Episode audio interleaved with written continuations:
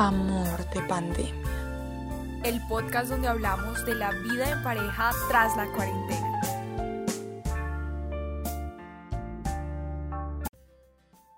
Hola a todos nuestros oyentes, yo soy Alejandra Moreno y estoy muy feliz de estar aquí en otro episodio más hablando de la vida en pareja tras la pandemia, tras este COVID-19. Esta vez con un tema muy picante que mm, tal vez nos gusta a la mayoría y es acerca del sexo. Hoy vamos a hablar acerca de cómo se ha venido desarrollando la sexualidad, la vida sexual en pareja tras estos tiempos de COVID-19. Para eso trajimos a un invitado súper especial, él es Andrés Gamba, psicólogo con una maestría en psicología clínica, también docente de la Fundación Universitaria del Área Andina y especializado en estos temas de pareja. ¿Cómo estás, Andrés? Bienvenido.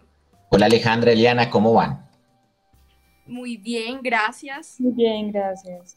No, no, no, me encanta, me encanta que me inviten a esos temas. De hecho, el tema de parejas me encanta, fue mi investigación de, maestría y, me gusta. Y ahorita, pues en temas de pandemia, obviamente, pues ha dado mucho de qué hablar.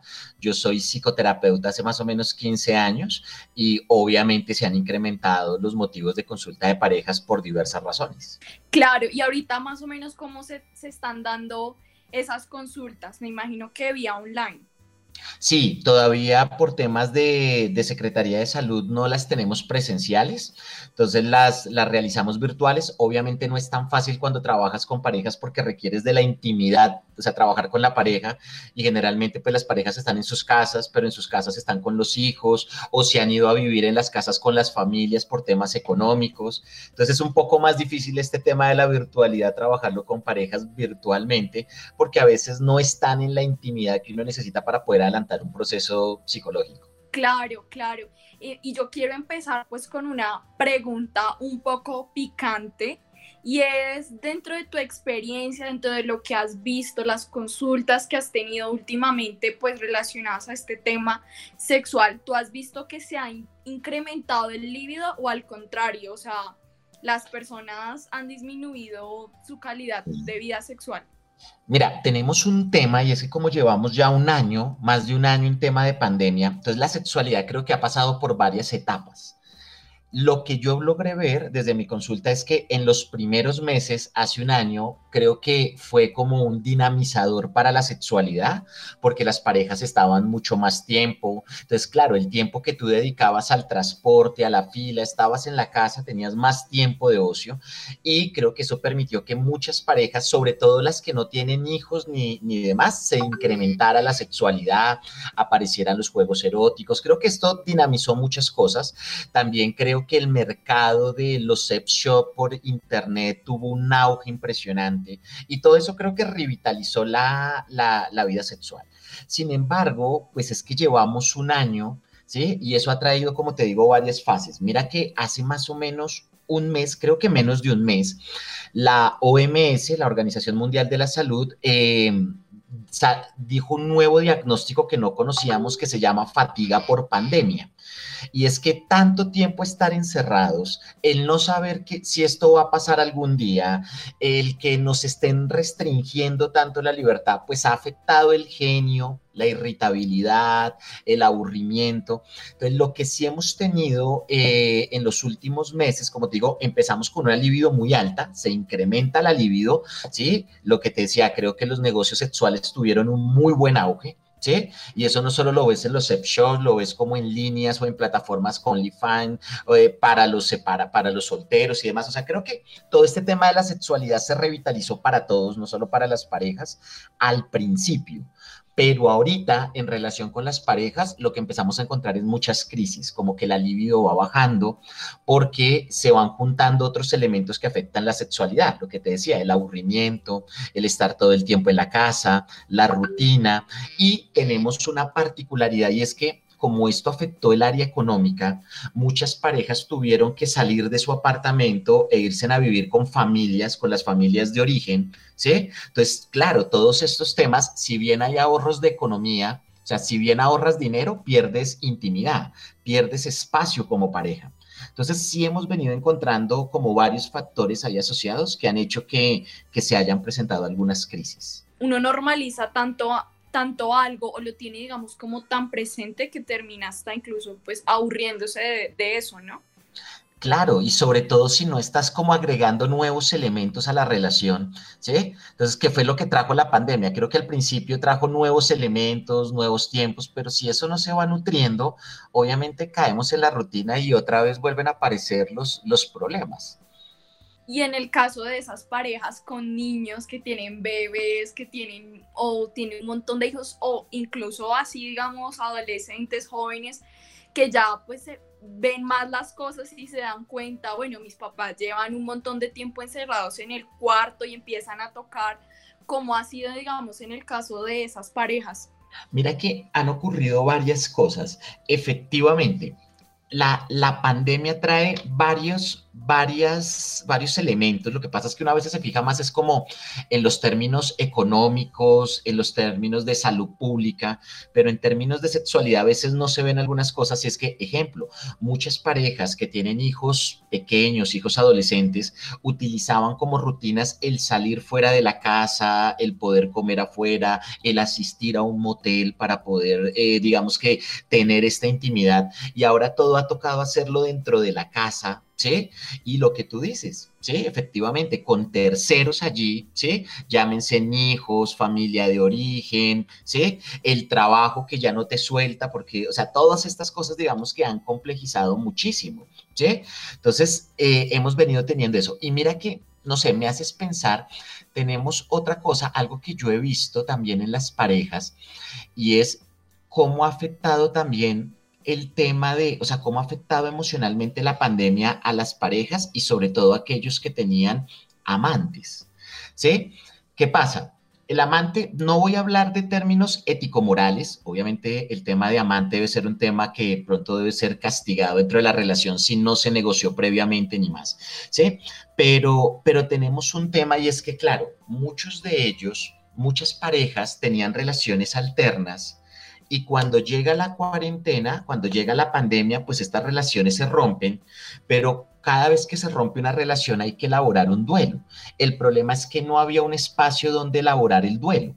Nosotros en psicología hay un duelo que llamamos que es el duelo, el duelo que no se puede decir, ¿sí? El duelo que no es socialmente aceptado, es decir, tú terminas con tu novio y pues fácilmente puedes llorarlo o, puedes llamar a una amiga o puedes contarle a alguien, pero imagínate que tú estás casado y terminas con tu amante, o sea, no, es, un duelo ilegítimo, es un duelo que no lo puedes decir abiertamente. Entonces tuvimos también en, en, las relaciones parejas que tenían estas relaciones alternas, de una u otra forma dinamizaba también la relación de base, pero cuando llega la pandemia, obviamente las personas tienen que vivir estos duelos pero sin poderlos decir. Entonces se nos volcó a consulta, yo por ejemplo tuve muchos casos en consulta de personas que venían un poco con ese duelo que no podían expresar con sus amigos, no, imagínate cómo llegas llorando a tu casa porque te terminó el amante, o sea, son duelos que no los puedes decir y eso de una u otra forma está ahí en la salud pública, afecta, pasan cosas desde ahí. Claro, incluso me haces pensar en una, en una anécdota. Tengo una conocida, pues que ya sabía que su esposo le estaba haciendo infiel, o sea, ya lo conocía abiertamente y aún así ellos seguían durmiendo juntos porque pues por sus hijos, por mantener la relación, porque también hay unos intereses económicos de que ya han construido una vida juntos, de que ya han comprado cosas entre ellos. Y ella, ella me decía, me encantó la, la cuarentena, la pandemia, porque eso hizo que mi esposo se alejara de esa otra, de esa vieja, así como habla. Ella me decía que los primeros días de la cuarentena su esposo se ponía muy irritante, se ponía, estaba de mal genio, nadie le podía hablar, nadie podía nada con él. Entonces yo digo, claro, ahorita lo que tú me estás diciendo yo lo correlaciono directamente con que hubiera tenido que terminar con su amante. Y, y, y es que mira Alejandra, que esto que tú dices se, puede ver de varias formas. Incluso, no solo las personas que tenían amantes, pero hay algo importante en las relaciones de pareja y es el tema de la individualidad. O sea, entender que si yo tengo una pareja, pues somos pareja, pero también somos individuos autónomos e individuales. Entonces, pasaba sobre todo con el tema de la tecnología, que la tecnología se ha puntuado en muchas parejas como algo que es propio, que es mío, que es mi intimidad, ¿sí? Puede que yo no tenga un amante, pero oye, pues mi celular es mi celular, mi smartphone es mi, mi smartphone, mi tablet es mi tablet, pero también lo que ha traído la cuarentena es que como todo se volcó a la virtualidad, ahora parece que todo es de todos. Entonces la tablet ya no es mía, sino la tablet es de mi esposa porque también tiene que trabajar ahí, es la tablet del niño en las mañanas porque tiene que entregar trabajo el celular también toca dárselo a alguno de ellos para que se conecte a alguna clase.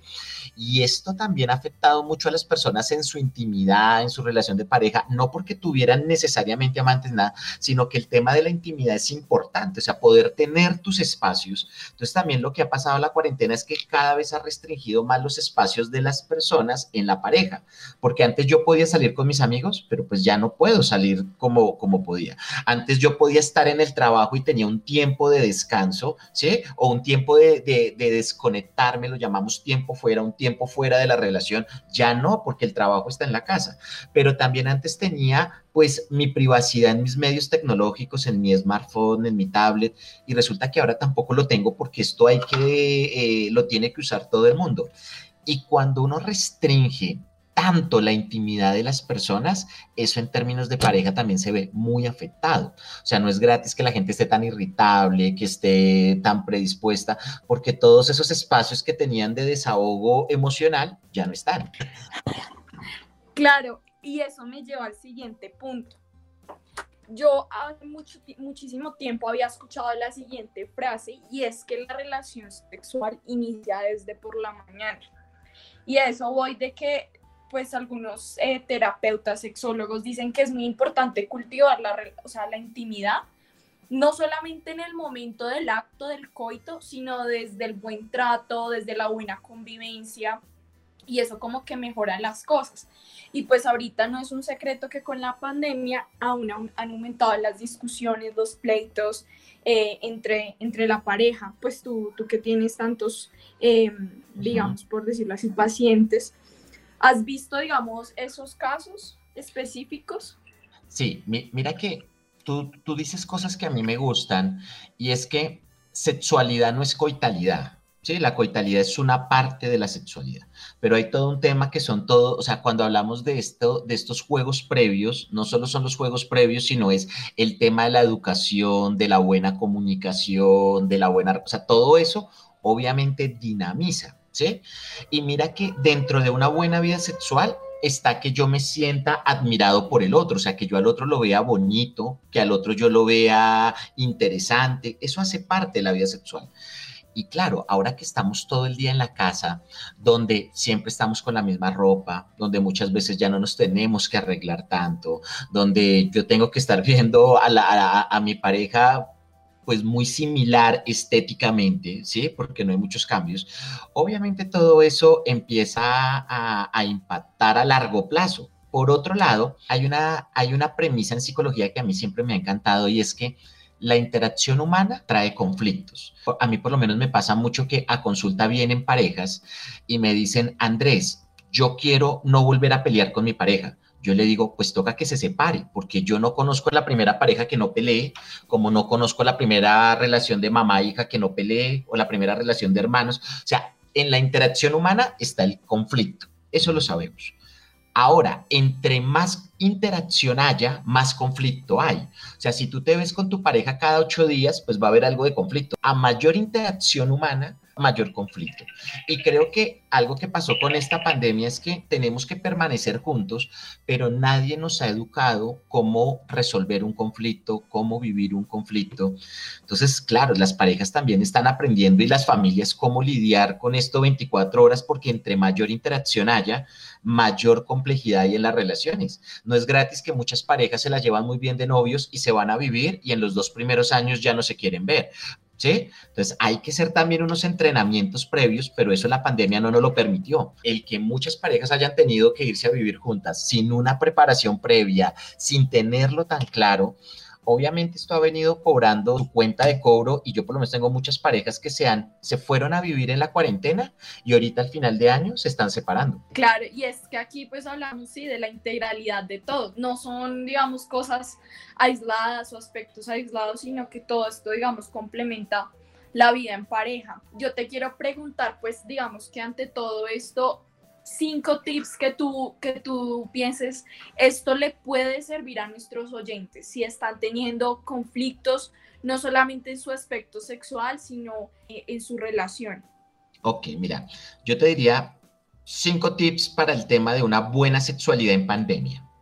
Primero, dedíquense en tiempo individual. Cuando hay tiempo individual, yo tengo que contarle a mi pareja, pero cuando estamos todo el tiempo de manera permanente, entonces trata de hacer cosas solos, trata de hacer ejercicio solo, traten de tener algunos espacios solos para que puedan contarse en cosas. Segundo, entiendan que no están solos y que la vida sexual es un mundo de aventuras, lo que hablábamos ahorita. Creo que ahorita hay un mercado muy grande a nivel sexual, de sex shop, de una, creo que algunas plataformas han tenido mucha fuerza desde allí, pues dialogar con la pareja, no ir a imponer, pero sí dialogar con la pareja, qué cosas pueden traer a las relaciones para dinamizarlas, ¿sí? La rutina, pues obviamente castra muy fuerte toda la, la vida sexual, entonces dinamizarlos desde ahí es un buen elemento. Tercero, traten de tener tiempo de calidad como pareja. ¿Sí? O sea, tiempo donde se conozcan, porque muchas veces caen es como nos vamos a sentar a ver Netflix toda la tarde. No, tiempo donde se puedan conocer, donde puedan hablar, porque a veces el tiempo de pareja se termina viendo es una película todo el tiempo. Cuarto, tener cuidado con los terceros. Es bueno a veces recibir recomendaciones de afuera, pero siempre la decisión debe estar en la pareja. Muchas parejas están muy contaminadas por el ruido de la suegra, de la mejor amiga. Y quinto, pues también entender que una buena vida sexual pasa por etapas. A veces queremos estar todo el tiempo en top 100 en vida sexual, o sea, tener relaciones todos los días. Si no tenemos relaciones cada dos días, estamos mal. No, entender que la vida sexual, como cualquiera de nosotros, pasa por etapas, que hay etapas donde tenemos la libido más alta, que hay etapas donde baja un poco más. Aprender a entender esos ritmos en pareja funciona muy bien. Listo. Muchísimas gracias, Andrés, por, por todos tus conocimientos, por compartirnos todo esto, también decirle a nuestros oyentes, súper recomendadísimo que asistan a, terapia de pareja, que vayan al sexólogo, porque pues eh, de cierta manera son los expertos y son los que pueden ayudarnos con todos estos temas. Y, bueno, ahí ya que tú lo dices, entiendan que no están solos, que están los expertos, está la línea 106, está la línea de Profamilia, hay también líneas en las que uno puede también preguntar y averiguar. Entonces, muchísimas gracias Andrés y a todos nuestros oyentes, esperamos nos escuchen en otro episodio. Amor de pandemia. El podcast donde hablamos de la vida en pareja tras la cuarentena.